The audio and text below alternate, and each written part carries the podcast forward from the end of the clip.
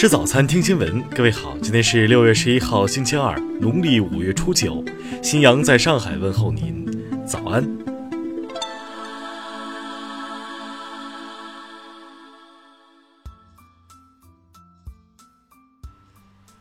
首先来关注头条消息。据北京市公安局网安总队消息，帮助蔡徐坤制造一亿微博转发量的幕后推手星源 App 被查封。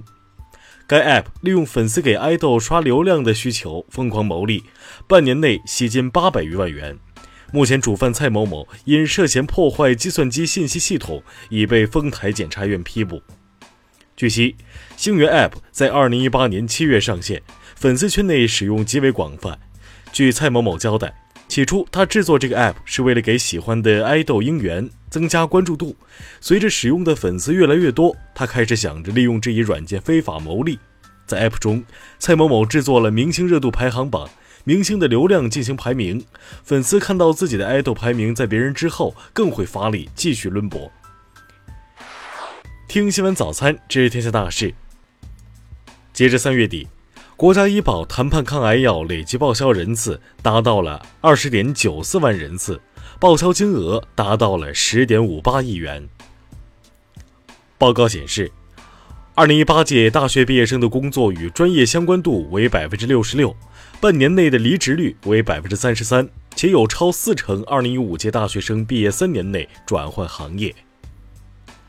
海关总署昨天发布数据，今年前五个月，我国货物贸易进出口总值十二点一万亿元，同比增长百分之四点一。据中国海警微信公众号消息，昨天，中国海警二三零七舰艇编队在我钓鱼岛领海内巡航。截至今年五月末，中国外汇储备规模为三万一千零一十亿美元，较四月末上升六十一亿美元，升幅为百分之零点二。国民党昨天公布二零二零初选名单，高于市长韩国瑜、鸿海集团董事长郭台铭、前台北县长周锡伟、前新北市长朱立伦、台湾孙文学校总校长张亚中等五人在列。嫦娥四号着陆器和玉兔二号监视器已成功完成第六月昼工作，均于九号完成月夜设置，进入第六月夜休眠期。昨天有消息称。阿里巴巴或将于数周之内提交港股 IPO 上市申请。对此，阿里巴巴方面回应称，对市场传言不予置评。下面来关注国际方面，哈萨克斯坦中央选举委员会十号宣布，初步计票结果显示，哈现任总统托卡耶夫在日前举行的总统选举中获胜。当地时间九号到十号夜里。马里中部一个多贡人聚居的村庄突遭枪击，已致九十五人死亡。新西兰总理杰辛达·阿德恩十号宣布，该国军队将在二零二零年六月前从伊拉克完全撤出。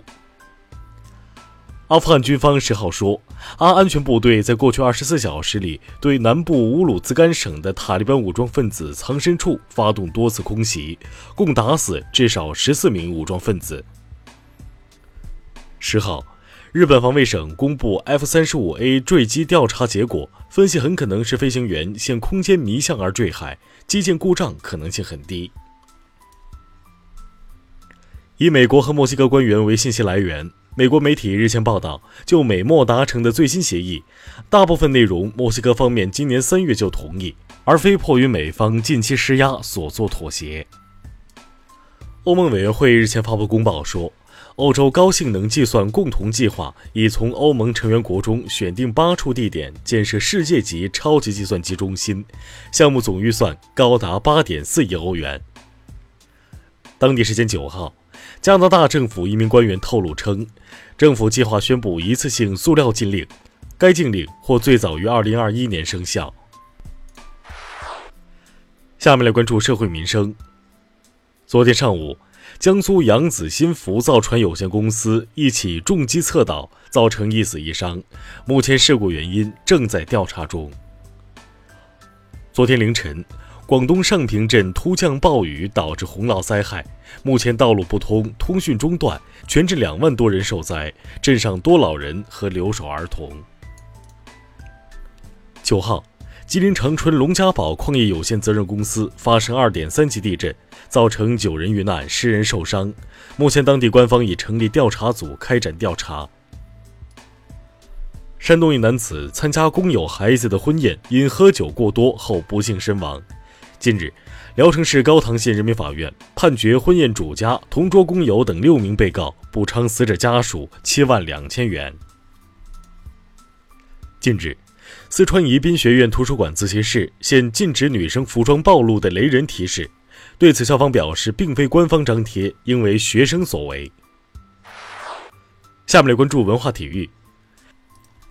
法网男单决赛中，纳达尔经过四盘较量击败对手蒂姆，连续第三年获得该项赛事冠军，并成为历史上首位在同一项大满贯赛事中十二次问鼎冠军的运动员。国际田联将更名为世界田径，新名称和会徽十月正式启用。八号，《丁丁历险记》首张封面画原稿在美国达拉斯以一百一十二万美元拍卖成交，但买家和卖家身份皆未公布。河北武安杨义村发现一方清朝同治年间石碑，石碑对于了解清代晋南地区生态环境、社会治安。民风民俗等提供的文物参考。以上就是今天新闻早餐的全部内容，请微信搜索 xwzz 零二幺，也就是新闻早餐拼音首字母再加数字零二幺。如果您觉得节目不错，请在下方拇指处为我们点赞。一日之计在于晨，新闻早餐不能少，咱们明天不见不散。